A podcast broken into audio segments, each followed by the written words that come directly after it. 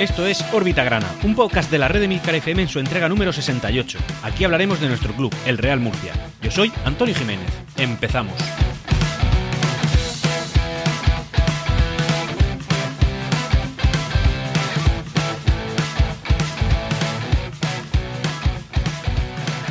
Ya por fin hemos podido debutar, hemos podido ver competir por primera vez en liga después de muchos, muchos meses a nuestro Real Murcia.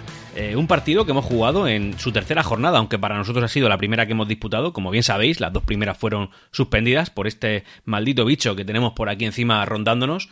Y ya podemos ir extrayendo pues algunas conclusiones del partido que hemos, que hemos eh, hecho y que hemos empatado contra el filial sevillista en casa, en el estadio eh, Enrique Roca. Pero antes, como siempre, hablaremos de la información social, que esta semana viene pues algo cargadita y además con alguna curiosidad que llama la atención. Y nada, sin más dilación, ¿para qué vamos a seguir esperando? Empezamos. Llevamos ya un par de semanas comentando, pues, en fin, eh, esta eh, prensa amarillista que el Real Murcia está llevando a cabo, y es normal que lo lleve, contra antiguos dirigentes que eh, hicieron un mal a nuestro club, y en este caso, según nos informa Onda Regional de Murcia, pues tras las querellas que el Real Murcia ya había interpuesto, primero contra Mauricio García de la Vega, posteriormente contra los Galvez, pues ahora va a hacer esta extensible también a Raúl Moro. En este caso lo va a hacer por administración desleal de por parte evidentemente del dirigente extremeño, así que el Real Murcia se ha enzarzado en una cruzada contra todos ellos y de esta manera la directiva se ha sacado un poco de encima esa fama que estaba teniendo de ser un poco benevolente y de no estar cuidando estos aspectos. Eh, hubo un momento en el que parecía que simplemente se iba a dejar todo pasar, pero claramente esto no ha sido así y el Real Murcia se ha puesto manos a la obra. Evidentemente esto es un mérito de la directiva que tenemos que darle pues todos los créditos. Eh, también decir que Mauricio García de la Vega ha, puesto una demanda para impugnar la última ampliación de capital. Como recordaréis, ya impugnó la primera, eh, no le dieron la razón y entonces intentó impugnar la resolución de, valga la redundancia, del tribunal competente y ahí está la cosa, parece que no le van a dar la razón nuevamente. Pero no contento con ello, pues Mauricio también ha impugnado la segunda ampliación de capital, así que nada, simplemente a esperar noticias y a esperar a que en este caso le vuelvan a dar la razón al Real Murcia como está siendo de manera recurrente contra este antiguo dirigente que parece que en fin que no se, no se saca de la cabeza las derrotas que lleva cosechadas con nuestro club y no termina de superarlo. Así que nada parece que vamos a seguir escuchando su nombre eh, bastantes más veces Recordaréis que, en fin, que las dos anteriores jornadas no se disputaron por positivos. El primero fue en el rival, en el Recreativo Granada, pero en la segunda ocasión los positivos fueron de nuestra plantilla. Y eso generó pues, cierto revuelo en, las redes sociales en contra de los jugadores que debían salir. Yo, en el anterior Grana, defendía que mientras que se estuviera haciendo de manera ordenada y según indicaban las autoridades, pues esto no tenía por qué estar mal. Pero parece que la directiva se ha reunido, o se reunió el martes, el martes pasado, de la semana pasada, con la plantilla para implantar un nuevo protocolo anti-COVID algo más estricto del que tenían, que por lo visto el que tenían era muy suave o prácticamente inexistente por lo que se ha podido leer en prensa. Así que se han puesto las bases de una serie de normas para intentar que los jugadores pues cumplan de una manera más rigurosa con la eh, bueno pues con las indicaciones que nos vienen de las autoridades sanitarias y eh, el Real Murcia habrá puesto otro tipo de eh, directrices y que ellos deben de seguir para intentar evitar que esto vuelva a suceder. Porque como bien sabéis, parece que o se tiene la sensación de que estos retrasos en el inicio de la competición para nuestro club va a suponer un perjuicio. Esto es algo relativo, yo no le voy a dar mucha importancia, no voy a decir que, que efectivamente vayan a suponer un, un, en fin, pues un perjuicio en cuanto a la competición, porque no lo podemos saber, jamás lo sabremos, eso es una cosa de futurólogos, pero eh, sí que es verdad que no se está disputando todo con la normalidad que nos gustaría a todo el mundo. También quería volver a deciros, porque oye, ya lo dije anteriormente, pero la verdad es que se está creando una comunidad muy maja y es que, bueno, que interactuéis con la cuenta de Twitter Q Murcianista, que es Quiniela Murcianista, y en la que, por cierto, yo ya he participado en todas sus, en todas, bueno, pues en todos los, resultados que ellos han propuesto y he fallado en todos, he fallado en todos. Orbita Grana lo veréis ahí con una competición a cero. Son, los chavales se lo están currando un montón, eh, la gente está eh, creando comunidad, creando debate en Twitter. Oye, pues ¿qué queréis que os diga? Si al final a nosotros lo que nos gusta es el deporte, pues ellos están haciendo que por fin podamos hablar más de deporte que de otra cosa. Así que, oye, ahí os lo dejo. Arroba Qmurcianista, yo estoy participando bastante, y, pero bueno, con un acierto ínfimo. La verdad es que cero, estoy prácticamente colista. Hay muchos con cero, ¿eh? también lo he visto, no, no soy tan sumamente malo. Pero bueno, que conste que sí que efectivamente ellos están ahí creando comunidad. Yo os lo recomiendo. Quieras que no, pues son iniciativas murcianistas que siempre nos, nos va a venir bien. Otra noticia curiosa que la verdad es que me gustó mucho y me dio, eh, en fin, me dio en la patata cuando la leí, es que hay en la pedanía murciana de Monteagudo, sabéis que tenemos el Cristo de Monteagudo y tal, bueno, pues el Real Murcia en alguna ocasión anterior ya hizo referencia a su castillo como presumiendo de él, evidentemente. Y en estas últimas equipaciones que se presentaron de la marca Hummel, también hay una hay figuras de varios edificios de la ciudad, entre los que está, por supuesto, pues la fortaleza y el Cristo de Monteagudo. Oye, pues el pueblo está agradecido y en el pleno del Ayuntamiento de Murcia que se bueno que se que estuvo que estuvo lugar el día 27 de octubre pues presentaron una moción para que el Real Murcia tenga un jardín en esta pedanía con su nombre es decir estará el jardín Real Murcia Genial. En el pleno, pues bueno, cuando se presentó, evidentemente, esto lo tienen que votar los, los partidos políticos que representan a la sociedad murciana en el, en el ayuntamiento, y en este caso, pues la, la propuesta salió por seis votos, los seis votos del PP a favor, los dos votos del PSOE a favor, y un único voto en contra por parte de Vox. No entiendo qué es lo que puede motivar a nadie, no digo a un partido político, no, no voy a politizar esto, simplemente decir a cualquier persona el denegar esto. No sé qué, qué, perjuicio puede suponer a, un, a una pedanía murciana que tenga el nombre de una de las instituciones más antiguas de la ciudad, como lo es el Real Murcia. En ese caso, en cualquier caso, Vox ha votado que no, pues ahí, ahí queda para la, la, la posteridad. También decir que han condenado al club, al Real Murcia, a pagar la cantidad de 1.853,84 euros, según nos informa el diario La Opinión, por destrozos que hubieron en los vestuarios de un campo municipal de Jumilla. Eh, los juveniles del Real Murcia en el año 2017 disputaron ahí un partido y por lo visto pues algo no les fue bien, que, que, generaron una serie de desperfectos como lo es en el mobiliario del vestuario y un desfibrilador. El rival era la Escuela de Fútbol Base de Jumilla y el denunciante el ayuntamiento de la localidad. Los tribunales le han dado la razón al ayuntamiento y por tanto el Real Murcia pues es culpable de ello y tiene que pagar los 1.853 euros. Esto es una curiosidad que yo quería traer porque en fin, en cualquier caso nosotros nos dedicamos al deporte. Creo que la Factoría Grana está haciendo un trabajo, me encantaría decir que un, un gran trabajo, un trabajo enorme, pero sí que es verdad que al final resulta que al primer equipo no se le está nutriendo de todos los jugadores que hay. Por circunstancia A o B, eh, puede ser pues porque desde luego no estoy estoy, seguro de que no es porque no haya competencia en la, en la cantera. Sí que creo que es porque, oye, nosotros al final estamos formando jugadores, pero luego vienen otros equipos y se lo llevan. Eso también puede pasar. Son cosas así. La cantera grana no, no está dando resultados, esto no es un secreto y tampoco es nuevo. Mm, hace mucho que no lo es, pero bueno, creo que dentro de esa educación que se le da a los jugadores están los valores que hay dentro del terreno de juego. Y por supuesto, eh, no es aceptable, no es aceptable en cualquiera de sus modalidades que unos chavales juveniles, porque son chavales, eh, generen ese tipo de desperfecto. Es decir, mm, por 1.800 euros, un desfibrilador, pues son gastos importantes que el Real Murcia no tiene por qué asumir. O sea, no, rectifico, sí tiene por qué asumir porque es responsable, pero no tiene por qué pagarlos porque no tiene sentido que esto haya sucedido. Así que desde aquí un pequeño tirón de orejas a esos jugadores que en su día eran eh, juveniles, ahora pues seguramente no estén en el Real Murcia porque ya sabéis que a partir de esa edad es cuando ya se van todos, vuelan y nada, pues en fin, una curiosidad que, que ha habido. También decir que los clubes tienen ahora hasta final de temporada, concretamente el día 30 de agosto, para extinguir todos los contratos de patrocinios y publicitarios que tengan con casa de apuestas. Es recurrente el tema de las casas de apuestas aquí en Orbita Granada. Yo ya he dicho que que el tema de las casas de apuestas tiene que estar más regulado, más regulado porque al final eh, esto es un problema, un problema médico, un problema mental que puede afectar mucho a las familias, puede destrozar familias enteras, puede generar mucho daño y al final que una persona joven, un chaval que le gusta el fútbol, que ve a sus ídolos y ve ahí mensajes publicitarios de estos ídolos que de manera indirecta le está transmitiendo ese mensaje de apuesta, mete tu dinero y gana mucho con no sé qué compañía que te regalamos 50 euros. Eso es muy goloso y al final genera un problema médico que también es un problema que tiene que asumir en parte el Estado a posteriori. Por tanto, creo que esta medida es muy acertada. No digo que las casas de apuestas tengan que mm, salir de la faz de la tierra, pero sí que digo que debe estar más controlado y, por supuesto, que no sea algo eh, muy accesible a gente joven. No por, no por el hecho de cumplir 18 años, cualquiera de nosotros tiene la madurez mental como para, para entrar a, una, un casino, a, un, a una máquina tragaperras y tener la, la suficiente fuerza mental como para salir cuando la cosa se complica. Así que esta nueva medida creo que realmente es para mejorar, mejorar en algo la norma referente a las casas de apuestas, así que bienvenida, bienvenida sea. Y para ir terminando con la parcela social, antes de empezar la deportiva, decir que, bueno, pues ciertas novedades, eh, ciertas noticias que han surgido alrededor de Enrique Roca. Como bien sabéis, es un, pues un empresario lorquino, un abogado que tiene ciertos negocios inmobiliarios y que entró en el Real Murcia de lleno y sobre todo de la manera más sonada posible, y es cambiando el nombre de nuestro estadio a base de, un patrocinio, que le costó, por cierto, 800.000 euros. Por otro lado, también aportó 200 y pico mil euros más anteriormente, posteriormente en la ampliación de capital, en la segunda metió otros 50.000 euros en préstamos convertibles. En fin, es una persona que claramente da un paso al frente cada vez que ha hecho falta. Y lo ha dado de una manera bastante contundente. Es decir, quién tiene esa cantidad de dinero y quién la ha metido en el Real Murcia. Por ejemplo, eh, el hecho de patrocinar eh, el, el, cambio del nombre, del naming del estadio a un plazo de cuatro años cuando nadie tiene claro que el Real Murcia tenga una viabilidad a ese plazo. No, no, lo sabemos desde hace cinco años como lo vamos a saber ahora. O sea, seamos realistas, el Real Murcia vive del día a día, no tiene, un, no tiene un plan a largo plazo. Sí, quiere tenerlo, pero las circunstancias actuales nos llevan a saber que no lo tenemos. Bueno, pues Enrique Roca, al final de todo lo que ya ha aportado, ahora ha patrocinado la camiseta de nuestro club, concretamente en uno de los costados. Sabéis que tenemos el logo de un tigre, la verdad es que es bastante chulo. En uno de los costados, bueno, pues el otro, el otro costado quedaba libre y ahí es donde se ha puesto el logotipo de la empresa de, de Enrique Roca.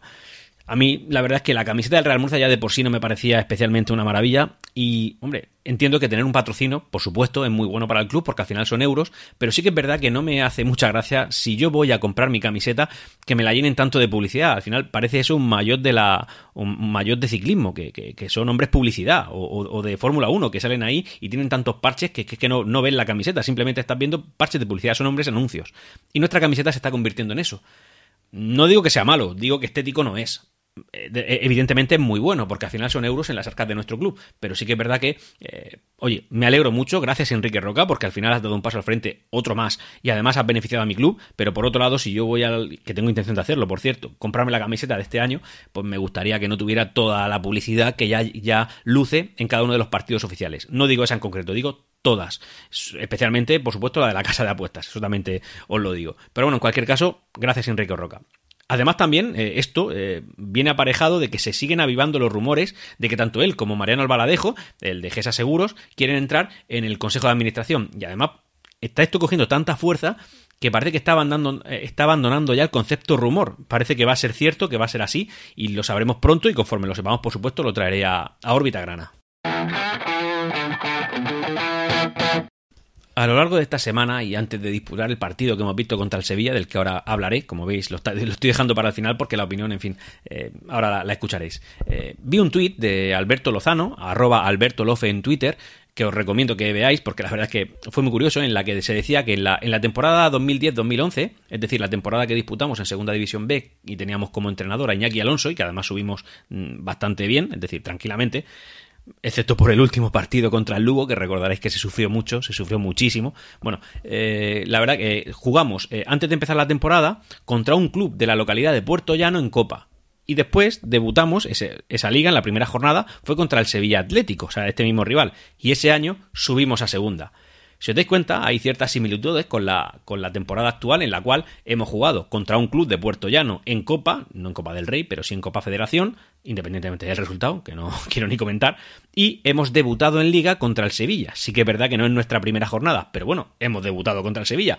A ver si aquí podemos encontrar una tendencia y conseguir un resultado final eh, más bonito de lo que a priori, a priori parece.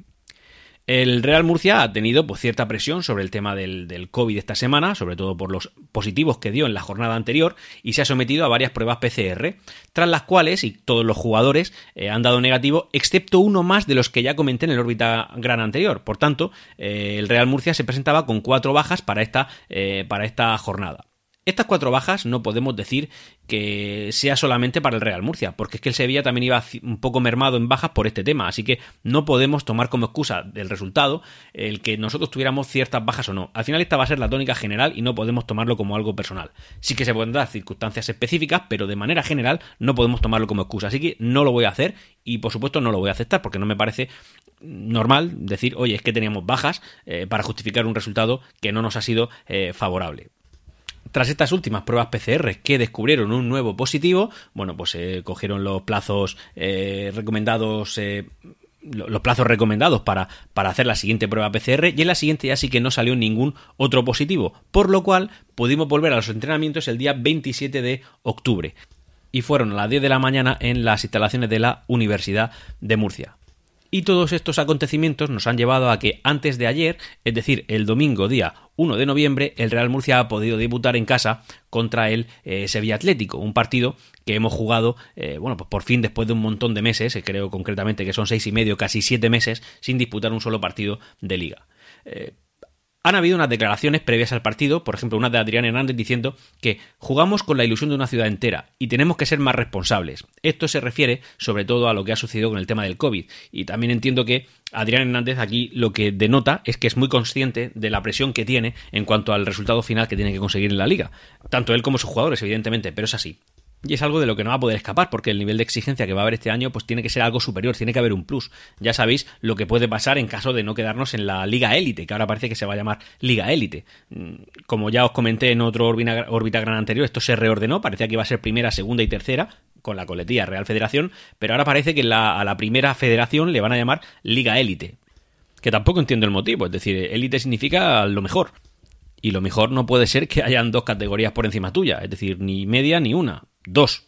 Pues bueno, si le quieren llamar Liga Élite, pues otro, otro gallifante para, para la Federación Española de, de Fútbol.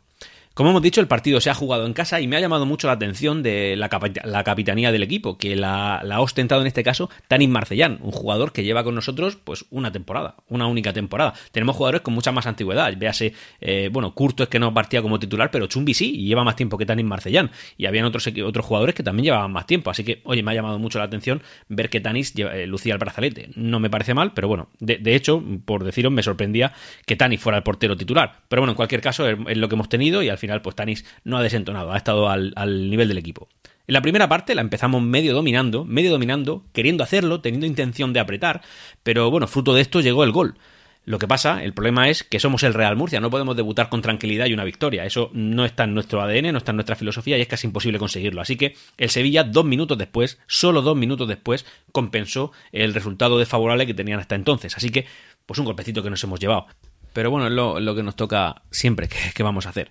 El partido ha sido, bueno, decir que la segunda parte ya ha sido totalmente aburrida. O sea, si la primera parte por lo menos ha habido alguna ocasión, ha habido algo que en algún momento pues ha podido asustarte, ha podido hacerte levantar del asiento, ha podido motivarte un poco, eso en la segunda no ha existido. Ha sido un partido aburrido, anodino, eh, ha sido un partido sin ocasiones, un partido sin ideas, un partido flojo en defensa por parte del Real Murcia. Es que cada vez que se acercaba el, el, el Sevilla nos llevábamos un susto. han habido un par de no trifulcas en, concepto de violencia, sino que ha habido un par de, de guirigais, de líos dentro del área murcianista, que bien nos ha podido costar un gol. Pero bueno, por suerte no lo ha hecho, porque habríamos perdido. No ha empatado, que al final ha sido el resultado que hemos tenido. Y la verdad es que el Real Murcia jugaba como, como retraído, echado para atrás, no, no, no, había idea, no había intención de, de, un jugador de intentar hacer algo, no había, yo creo que no estaban ni siquiera bien organizados. Es decir, y esto es una crítica a Adrián Hernández, es que creo que estaban incluso en algunos momentos del partido descolocados y no tenían garra, no tenían ganas, estaban a los jugaban con miedo. el, final es que jugaban con miedo, jugaban con no podemos permitirnos perder. Ya bueno, señores, pero entiendo que no hay público porque se ha jugado sin público, pero es que estamos jugando en el Enrique Roca, estamos jugando en nuestro estadio, que no se puede ir el Sevilla Atlético de aquí sin, sin, sin, haber cedido sus tres puntos hacia las arcas murcianistas. Pero bueno, al final es lo que ha sucedido, un empate a uno que podría haber sido peor. Eh, ahora hablaremos en la clasificación de las consecuencias que esto tiene, pero bueno, decir que el partido la verdad es que ha sido desmotivante. Yo diría que ha sido desmotivante, un partido cobarde, mal planteado por parte del entrenador, Mm, sí, puedes, haber puedes ver cierto orden en algunos momentos del partido, pero realmente eh, no ha habido valentía, no ha habido idea, no ha habido emoción. Ha sido un partido insulso. Nada hizo pensar que el Murcia fuera a sacar los tres puntos una vez que el Sevilla nos había empatado. Tras el empate, nada nos hacía pensar lo contrario, que eso fuera a acabar con victoria murcianista. Sí que podríamos habernos creído una derrota, así que la cosa está medio bien así, así que a callarnos y a esperar la jornada siguiente y pensar, esperar, creer, tener la esperanza de que esto no va a ser la tónica general, porque al final no sé si somos conscientes de lo que nos toca como el Real Murcia no se mantenga en la Liga Élite o Primera Real Federación. Creo que somos todos conscientes de lo que puede suponer esto, la gravedad que tiene que el Real Murcia no compita el año que viene, al menos, y digo al menos en esa categoría. Evidentemente, si subiéramos a Marbank, ya estupendo. Que no va a suceder tal y como se están viendo las cosas. Y tenemos que ser realistas. Incluso tenemos que estar empezando a asumir que puede ser que tengamos un problema grave al final de esta temporada. Esta primera fase es corta, es corta, no tenemos margen de maniobra, no podemos dejar perder dos puntos y olvidarlo como si nada y dar por bueno un empate. No podemos, tenemos urgencia, tenemos mucha urgencia y tenemos a tres equipos que ya se plantan con siete puntos. Ahora hablaremos de eso. Pero en cualquier caso, tenemos que ser eh, conscientes de que el nivel de exigencia este año de la afición al equipo tiene que ser superior. Tiene que ser una exigencia constructiva. No podemos estar insultando, eh, hablando mal, eh, desmotivando. No, tiene que ser constructiva, pero la exigencia es máxima.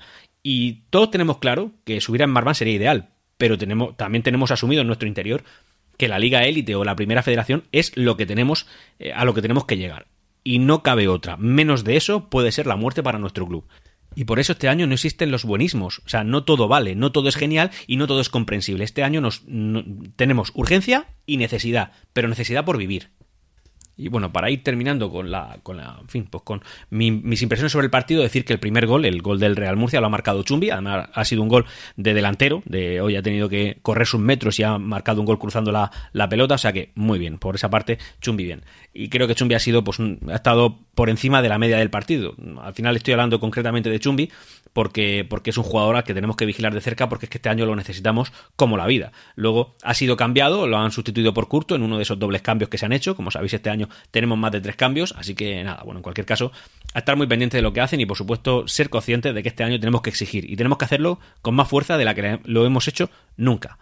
Ahora vamos a hablar un poquito de la clasificación, que esto ya esto a mí sí me gusta, la verdad es que me gusta mucho, pero bueno, es una clasificación eh, un poco desordenada porque tenemos eh, equipos que han jugado tres partidos, equipos que han jugado dos y equipos que han jugado cero, así que la clasificación es un poco relativa. Sí que decir como dato que ya tenemos a tres equipos, tres equipos que han sacado siete puntos. Evidentemente estos han jugado tres jornadas, porque siete puntos no lo puede sacar de otra forma más que con al menos tres jornadas, que son elegido, que se sitúa como líder, eh, tracanarle por cierto al Yeclano, Yeclano que no pinta demasiado bien, el Córdoba y el, y Universidad Católica. Estos tres equipos tienen siete puntos.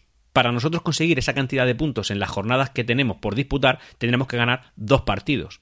Es decir, eh, haber ganado el partido que no disputamos contra el Recreativo Granada y contra el Betis Deportivo. Eh, o sea, es decir, un nivel de exigencia que, al que yo no tengo claro si podemos llegar. También sabemos que como segunda opción o plan B nos valdrían los cuatro siguientes puntos. Bueno, esto sería más accesible porque al final eso se está vendiendo a, dos puntos nada más. Que el único equipo que lo ostenta con tres partidos disputados es el Lorca Deportiva. Fijaos que el Lorca Deportiva con tres, con tres partidos disputados solo ha ganado dos puntos. Y con eso ya se sitúa en el cuarto lugar. Es decir, que este año la diferencia de uno o dos puntos es abismal. Es abismal con respecto a una temporada de 38 jornadas, así que es que no podemos dejar escapar ni un solo punto. En quinta posición se sitúa el Real Murcia con un punto. ¿Por qué el Real Murcia con un punto? Porque es el único equipo que tiene un punto habiendo disputado únicamente un solo partido, porque los demás son el Sevilla B con dos partidos jugados y un punto, el Linares, dos partidos jugados y un punto también, y el Real Betis en las mismas circunstancias.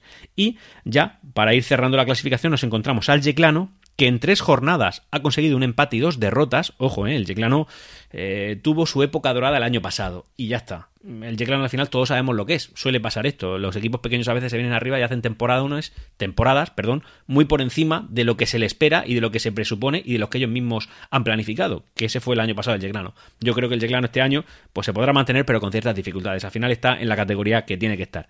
Y eh, el último sería el colista, el Granada B, que tiene cero partidos jugados, es decir, en tres jornadas solo no ha podido disputar ni un solo partido. Como recordaréis, tenía como 12 o 14 contagiados por COVID cuando se iban a enfrentar con nosotros hace dos semanas, así que es normal que esto sea así. Así que la clasificación la cogemos entre, digamos, con palitos y cañitas, no estamos tan mal contextualizando el resto de resultados, porque tenemos un solo partido y nos situaríamos en el quinto puesto, es decir, el mejor equipo el, el, equipo que se sitúa en la parte más alta de la clasificación con un solo punto. ¿Por qué? Porque somos el único que ha disputado solo un partido. Los otros han disputado dos o tres partidos. Así que como digo, al final yo lo que extraigo de todo esto es que un punto este año, un punto este año es oro, pero oro de verdad, porque esa diferencia es la que te puede hacer subir dos, tres posiciones o situarte el tercero o el cuarto. Que ya sabéis que quedarte tercero te asegura la, la, primera, la primera Real Federación Española de Fútbol y cuarto ya te lo tienes que currar después. Y ya para ir cerrando por la información deportiva y también el órbita grana de esta, de esta semana, decir pues bueno que el Imperial también ha debutado, este año eh, en esta ocasión ha sido contra el, contra el equipo almeriense del Pulpileño, un equipo que el año pasado eh, jugó los playoffs y jugó la final incluso para ascender a Segunda División B y no lo consiguió porque lo hizo Lorca Deportiva y nada, hemos empatado a cero, así que genial. Y eh, el Real Murcia Baloncesto, que también ha disputado su tercera jornada en la Liga LEV Oro, ha ganado, ha vuelto a ganar, o sea, segunda victoria, en este caso consecutiva, y lo ha hecho al Almansa por 65 a 63, que como recordaréis el Almansa es el equipo que, nos apeó hace dos jornadas del ascenso a la Leboro. Pero bueno, este año nos hemos encontrado por aquí. Eso hace que el Real Murcia Baloncesto se sitúe cuarto en la tabla clasificatoria del grupo B de Leboro. Y ese puesto, por ejemplo, de hasta el quinto puesto, del primero al quinto, te da opción de poder ascender a la Liga ACB el año que viene, si es que acabara dentro, evidentemente, de esas posiciones. El líder es el, Tau Castelló, que es el que en la primera jornada le ganó al, al, Real Murcia Baloncesto, además de baliza, porque lleva tres victorias. Así que, como dije en su día, pues el Tau es un coco. Llegados a este punto, ya pues vamos a ir despidiendo el órbita grana de, esta semana, que hemos publicado el martes, porque como sabéis tenemos una fiesta atrasada que es la del bando de la huerta. Una pena que este año no se haya podido celebrar, pero bueno, evidentemente eh, ha sido por, por, por una por circunstancias muy mayores, así que bienvenidas sean si las circunstancias al final nos han llevado a algo bueno. Y entonces eh, ayer fue fiesta, fiesta local en el municipio de Murcia, así que esto se publica el martes. Y eh, lo que quería sobre todo también es agradecer a todos aquellos que habéis sido varios, la verdad es que me ha sorprendido que, en el órbita gran anterior dije que el día 31 era mi cumpleaños y os habéis acordado de felicitarme, así que oye, muchas gracias por, por esa gran memoria de elefante que tenéis y de haberla empleado un poquito en mi persona. Un saludo. Hasta aquí esta entrega de Órbita Grana. Puedes ponerte en contacto conmigo a través de Twitter en arroba Órbita Grana. Hasta la próxima. Siempre real, Murcia. Thank you.